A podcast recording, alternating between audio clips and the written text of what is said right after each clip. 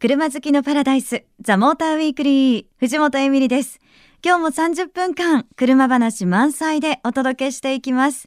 皆さんどうぞ最後までお付き合いくださいね。さて、今日もメッセージいただいてますので、まずはメッセージからご紹介させていただきます。ラジオネーム、なおえつのメタルクラッチさんです。ありがとうございます。先週の宝くじ10億円当たったら買える車聞いていました。えー我が地元上越にラフェスタ・ミッレミリアがやってきて走行しました。ヴィンテージカーだらけでしたよ。放送を聞いてお高い車ばっかりだったんだなと思いました。また来年も来てほしいです。宝くじが当たったらこういう車買いますね。という。ありがとうございます。そう、ちょうど先週の放送はね、あの、まあ、10億円当たったら買える車ということで、モータージャーナリストの西川淳さんが、まあ、10億円もするヴィンテージのフェラーリがあるっていうお話をしてくれました。いや、すごいなと思ったんです。私もね、それ以来こういうクラシックカラリーとか見ると、あの、わ、高いんだろうなっていう風に見方がちょっと変わってきましたけどね。いやー、でもそもそもね、なんかもちろんそういう車を身近で見れるチャンスだから、あの、これからクラシックカラリーとか、わ、すごい高いんだろうな、かっこいいだろうな、だけじゃなくてね、そんな気持ちもあの、持ちながら見れるかなっていう風には思ったんですけど、まあそもそもですけど、10億円当たったら、車で全全部使うってことはないですよね。とか思っちゃった。ね、そうなんです。でもありがとうございました。ナオエツのメタルクラッチさん。え番組のですね、えーオリジナルのステッカーお送りしますので、楽しみに待っていてくださいね。藤本エミリがお送りしているザ・モーターウィークリー。さて、ここからの時間は、モータージャーナリスト、石井正道さん登場していただきます。石井さんよろしくお願いします。はい、よろしくお願いします。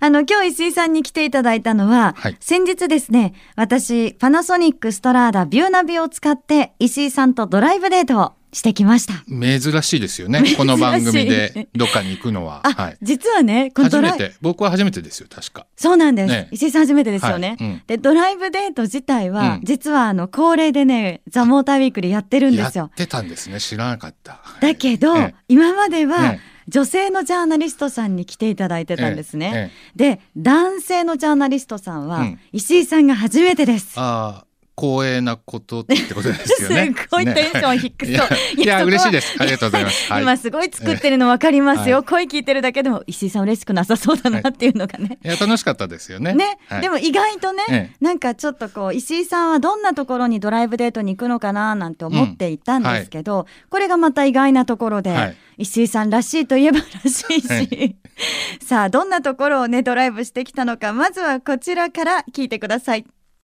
さて、ではこれからですね、ドライブデートに出かけたいと思いますけれども、えー石井さんよろしくお願いします。よろしくお願いします。石井さん、ドライブデート、どうですか？なんか、どんなプランとか考えてきてくださったんですよね、きっとね。あの、何にも考えてないです。ノープラン？うんノープランですか？であんまなんか今日時間ないっていう話だし、そうそうその辺を回ればいいのかなと思ってたんですけどね。そうなんです、はい確かにちょっと時間が限られてるんですけど、はいせっかくだから、うん綺麗な景色を見たいなーなんて思いまして、私。綺麗な景色。はい。まあ、高いとこですかね、じゃあね。そうですね。高いとこ行きますか。高いとこ連れてってくれます、うん近場で？東京タワーぐらいでいいんじゃないですか？東京タワーはね、はい結構仕事で行くんですよ。はいはいだからちょっと違うところがいいなぁ わがまま。なんかないですかね？うん、スカイツリーはちょっと遠い気がするし、うん。俺実は今日、国際免許の更新に行けると嬉しいんですよ。はいなんか今ちょっと自分の用事を言ってませんか、ちょっとね、今日行けるとすごく助かるんで、ええ。あの、新宿の都庁はい。に行くとはい更新できるし、あそこ確か展望台無料で入れるんで、おー都庁行きませんか？あ、いいですね、ええいいですね。はいえじゃあ早速都庁へ向けてはい出発したいと思います。は。はいい、じゃあ目的地入れますね。はい。今、お任せルートで探索中って出てますね。あ、早い。もう出てきましたね。はい、えー、目的地設定できましたんで、じゃあ出発しましょう。はい。よろしくお願いします。はい。ということで、石井さんがですね、国際免許を更新したいということで、都庁に向かいました。はい。デートじゃないじゃん。と思いましたけどね。あの、ふ普段はサメズっていうところに行くんですけれども、はいデートらしくちょっと都庁の方に 舵を切ってみましたけどね。それでも変更してくれたんだ。はいそうなんですあ、じゃああえて都庁に行ってくれたんですね。はいただこれがね意外と都庁が面白くて、あの無料でねそうなんですよね展。望台まで行けて、無料でこう東京を見渡せるっていう。結構ね、あれ、うんなんか全面360度ぐらい見えますよね。はい面白かったですね。面白かったですねす。本当、あっという間にねもうルートも検索してくれて、はいっていう感じだったんですけど、うんあの今回ですね乗った車に搭載されていたカーナビがパナソニックストラーダビューナビ、はいで10月の8日に新しく発売になったものなんですね。はい。でこれあのプローブ情報が提供されるん新交通情報サービス、ビックスワイドを標準搭載していますとはい。いうのを聞いてるんですけど、これがね石井さんまず新しいその交通情報サービスビックスワイドっそうですね。て何なんだろうなって私はまず思ったんですが、はい。あの、今までのビックスというのは、あの、道路にインフラ、何かこうセンサーをつけて、はい。で、そこで渋滞を感知して、それをセンターに送って、それをカーナビに送るということをやってたんですね。で、まあ、センサーがある道路しか渋滞がわからないですし、うんうんあの、渋滞が起きてから来るんで、まあ、ちょっと時間もね、タイムラグ的なものもあったりするんですけれども、えーはいあの、プローブ情報というのはですね、走ってる車自体が、まあ、センサーというか、えーになるわけですよ。はいでいろんな車が走ってますよね。で、ゆっくりになると、えーあ、この辺は渋滞してるなっていうことが、えーセンターからわかるんですね。へえ、まあ、すごい。車が情報発信をしてくれると。はい。だから、あの、まあ、世の中にいっぱい車走ってますから、うんあの、まあ、昨今よく言われるビッグデータの活用っていうのありますよね。はいまあ、それの自動車版、まあ、渋滞に対応したものというふうに考えればいいんじゃないですかね。へえ、なんかすごく新時代な感じがねい。や、全くこれでちょっとこう、世界が変わりますよね。そうですよね。はえーすごいね。改めて聞いても、うんその車同士でね、はい情報をこう共有してやりまあ取りできるねっていうことなのかなと思いましたけまあ、れども。情報の源が全くこう発想が違うっていうことですよね。うーんなるほど。で、そのプローブ情報が、はいまあその提供される新しいね、その交通サービスを標準搭載したということで、はいあの実際に都庁へ向けて出発したんですが、これ結構いろんなね、ことを体感できましたね。そうですね。うんあの、まあ、今までも渋滞、ビックスからの、えーワイドじゃない方のビックスからの情報で、大元に渋滞を避けて、えールート案内するってことはやってたと思うんですけれども、はいあの、よりきめ細かくなったということですね。うんうんちょっとその時の、はいあの様子も収録してきましたので聞いてください。今、あの、ルート変わりましたよね。うんえっと、今、246をずっと上がってきたんですけど、渋滞してるとこがあるんで、一回左に避けて、はい。えーまあ、裏道じゃないですけど、ちょっと違う道路を走って、また戻るっていうふうにルート変わりましたね。いや結構今、何気に走ってる中で自然に、あじゃあルート変えますねっていう。で古いルートと、うん。その新しいルートはい。両方教えてくれるそうでんですすね。ね。で、新しいルートにした方が7分時間が短縮できるって書いてありました。賢いですね。結構ね、自分ではなかなか判断つかないですからね。うん。うん。はい、そうなんです。今ね、聞いていただいた通り、これもあの、新しい機能の中に含まれているものなんですが、空いてルート案内はい。っていうもので、まあ、あの、簡単に言うと、その、い空いているルートをうん選択してはい表示してくれると、えで、これがこう、まあ、新しいルートも古いルートうんも比較をして表示してくれるから、うん石井さんおっしゃってた通り何分早いですよみたいなことも教えてくれるんですね。そうですねはいうーんすごいこれもね便利だなっていうふうに思いました。であとあの私ね石井さんあのレーンごとにこう渋滞情報を色分けで表示してくれるっていうのありそうなんまですよしたよね。。これがすごいと思ったんですけれども、はいあの、普通、今までの渋滞情報だと、まあ、この区間が渋滞してるっていうのは分かったんですけれども、うんあの、このプローブ情報を用いると、車線ごとに、あの、まあ、旅行時間、はい動く時間が違うっていうのまで分かっちゃうらしいんですね。すごいですよ。右折レーンはここは60秒まっすぐ行くと、えーそれから例えば40秒とか、はいえーで行っちゃうよっていうようなことがまで分かってるんですよ。うんでそれも計算に入れてあの迂回ルートをしたりするんで、あのーかなりこのさっき7分早くなったって言ってましたけれども、はい。相当精度が高いんだと思いますね。うーん。あの実際にねこの色分けをはい。見てみたいですねっていう話になって、はい。でまあ、えー赤だ渋滞だと赤、うん。で混雑だとオレンジ、はい。で、えー渋滞なしだとグリーン、うん。うんこの色が表示されるんですけど、はい。これがね石井さんなかなか見られなかったんですよね。そうなんですよ。あの空いてルートに案内されて そっちに行っちゃうと渋滞に合わないっていうね。本当に合わないんですよ。私とね石井さんは渋滞を探してね、はい。都内をさまようということもありましたそうなんけどですよね。なんか変な感じでしたね。ねね。えでもねあのそれでさらに分かったというか、はい本当渋滞に合わないんだな、うんこのカーナビと思いましたもんね。でさらにさらにその情報っていうのはこう自分の好みに応じて度合いを調整できるということではい。これ情報量をこうなんだろうな、えー低い中高いっていううん3段階に分けてもらえるという。ね、感度みたいなものを少し自分好みに変えられるっていうことですね。うーんちょっと混雑してるぐらいでもなるべく早く教えてっていう人と、はいあのちょっとぐらいだったらあんまり頻繁に教えないでっていう人といると思うんで、まあその辺が自分好みにチューニングできるとうんうんいうことですね。ね、私だったら絶対こうにしますね。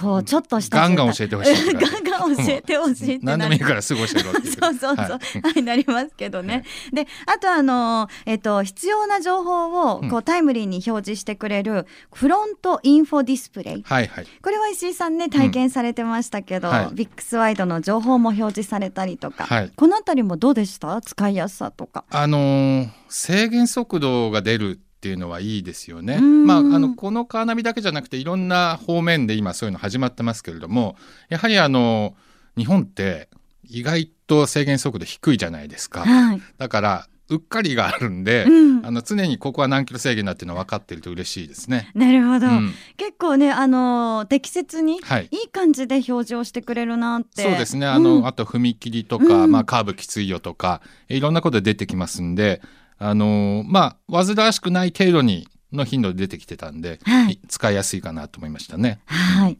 ということで、パナソニックストラーダビューナビ、あのドライブデートはね、もちろんですけど、家族や友達と出かける時にもおすすめだなぁなんていうふうに思いました。さあ、石井さん、この後もですね、引き続きお付き合いをお願いいたします。はい藤本エミリがお送りしているザ・モーターウィークリー。さて、ここからも引き続き、モータージャーナリスト石井正道さんとお届けしていきます。石井さん、よろしくお願いします。はい、お願いします。まあ、ドライブということで、石井さんドライブとかって行かれたりしてます？最近あのプライベートというか遊び純粋な遊びではほとんどないですね。あやっぱもう仕事になっちゃうのか、そうなんですよ。そうですよね、あの私ですね、はい先日ですねええ家族で実はあの福岡まで福岡？車でドライブ。はい。してきました。えー、すごいですね。え、結構ありました。あの片道1000キロぐらい。ですよね。はい、はい。でしたけど、まあ、途中で広島に泊まって、はいって。はい。時間はどのぐらいかかったのかな、計算するとそれでもまあ9時間まあでそうですね。広島で。広島まで、うん、まあ、12時間とはい。かぐらいかかるものなんですかね。はい。うん。僕もあの仕事ですけど、鹿児島から東京まで今年2回走ってるんですよ。はい、2回もやっぱりえっと広島じゃなくて、えっと岡山とかはあたりに泊まりましたね。あの辺がちょうど真ん中なんですよ。い、ね。ええ。結構ね、うん。私あの父と、はい。まああの代わり番号にはい。運転をしたんですけど、ええ。二人ともやっぱりその辺がはい。もう限界でした。もうここから先はもうちょっとやめようよはいみたいな感じでしたね。ええうん、でも楽しかったです、うん。まあ家族でね、はい。そうやって。でもうねなかなかこういう機会も、まあ、4日間かけて往復、はい。帰りはフェリーだったんですけど、うん。ないよねなんて言ってたんですけどこれがねまた疲れたくせに何でしょうね。帰ってきたら次もう一回行こうかっていう話になりました。来年また行こうよって。もう毎年恒例みたいな。恒例行事になはいりそうですよ。うん、なんかっていうのはやっぱそのあのなかなかね日頃会えない分、うんただ車の中にいるとみんなでその会話をすごくいろんな話ができるし、うんで結構ね14都道府県ぐらい制覇したんですけど、はいはあの東大寺見たりとか、はい宮島見たりとかなんか家族の修学旅行みたいな形で思い出もたくさんできましたしね。あのそしたら次行くときはうん四国通るといいですよ。神戸あたりから、ええあの四国に橋で渡って、まあその橋自体もすごい綺麗だし、はい。四国の中も楽しいし、うーん。でまたその西の方から、えー今度は本州に戻る。あそこもねすんごい景色いいんですよ。小さい島がいっぱいあるし。いいですね。だからドライブには最高ですよ。あのうん本州と四国の間の橋、はい。いっぱいありますから、あの辺おすすめですよ。ね、うん。今度はじゃあそれをね取っていこうかななんて思います、やっぱドライブは楽しいものだなと思いました。そうですね。あの最近、うん。特に高速道路網が結構できてきてるじゃないですか。はい。あの神奈川県内でもね、県央道とか、うんうん。結構湘南と八王子がももうすごい短い時間で行けるとか、そうですよね。結構昔では考えられないぐらいに道路が良くなってるんで、うん。まあドライブの楽しみっていうのはすごく広がってますよね。ですね、うん。石井さん楽しいですよドライブ。はい。今度じゃあまた聞かせてください、はい。ドライブ話。はい。ということでモータージャーナリスト石井正道さん来ていただきました。ありがとうございました、はい、ありがとうございました。藤本エミリがお届けしてきましたザ・モーターウィークリー。え今日はモータージャーナリストの石井正道さんとドライブデートしてきた模様をお届けしましたが明日いよいよです。ザ・モーターウィークリーの公開収録があります。ホンダのモータースポーツファン感謝イベントホンダレーシングサンクスデイ2015 12月6日明日日曜日にツインリンクモテギで開催されますモータースポーツの魅力を体感してもらうとともに、ファンの皆さんとの交流もより深くなるというこのイベント。え今年で8回目を迎えるそうです。ライダーやドライバーが今季活躍したマシンや歴代マシンによるパフォーマンスを披露したり、イベントも盛りだくさんで行われます。時間は朝8時から夕方の5時まで。え当日はイベントの会場でザ・モーターウィークリーの公開収録も実施します。F1 や GT500 など様々なお話をホンダの稲葉関さんにお伺いしたいと思います。皆さん、よかったらぜひ遊びに来てくださいね。藤本エミリがお送りしてきましたザ・モーターウィークリー。え今日の放送は翌週番組サイトザ・モーター .jp にアップされます。こちらもぜひチェックお願いいたします。そして LINE アットにザ・モーターウィークリーのアカウントを開設してます。番組情報など発信してますので、友達登録してくださいね。そして番組 Facebook もいいねをぜひお願いします。さあ、そして今日のプレゼントです。え今日は来年の1月15日金曜日から17日日曜日までの3日間、幕張メッセで開催される東京オートサロン2016の一般招待券をプレゼント。10組20名様です。1983年にスタートした東京オートサロン、新車発表や各種パーツの展示販売など34回目を迎える今回も盛りだくさんです。このチケットが欲しいという方、住所、氏名、年齢、電話番号を書いてメールでお願いします。メールアドレスは tm.fmyokohama.co.jp ザモーターの頭文字 tm.fmyokohama.co.jp です。ぜひ番組の感想も書いていただけると嬉しいです。たくさんのメッセージお待ちしています。それでは皆さん、良い休日ドライブを。ザ・モーターウィークリー。お相手は藤本エミリでした。また来週。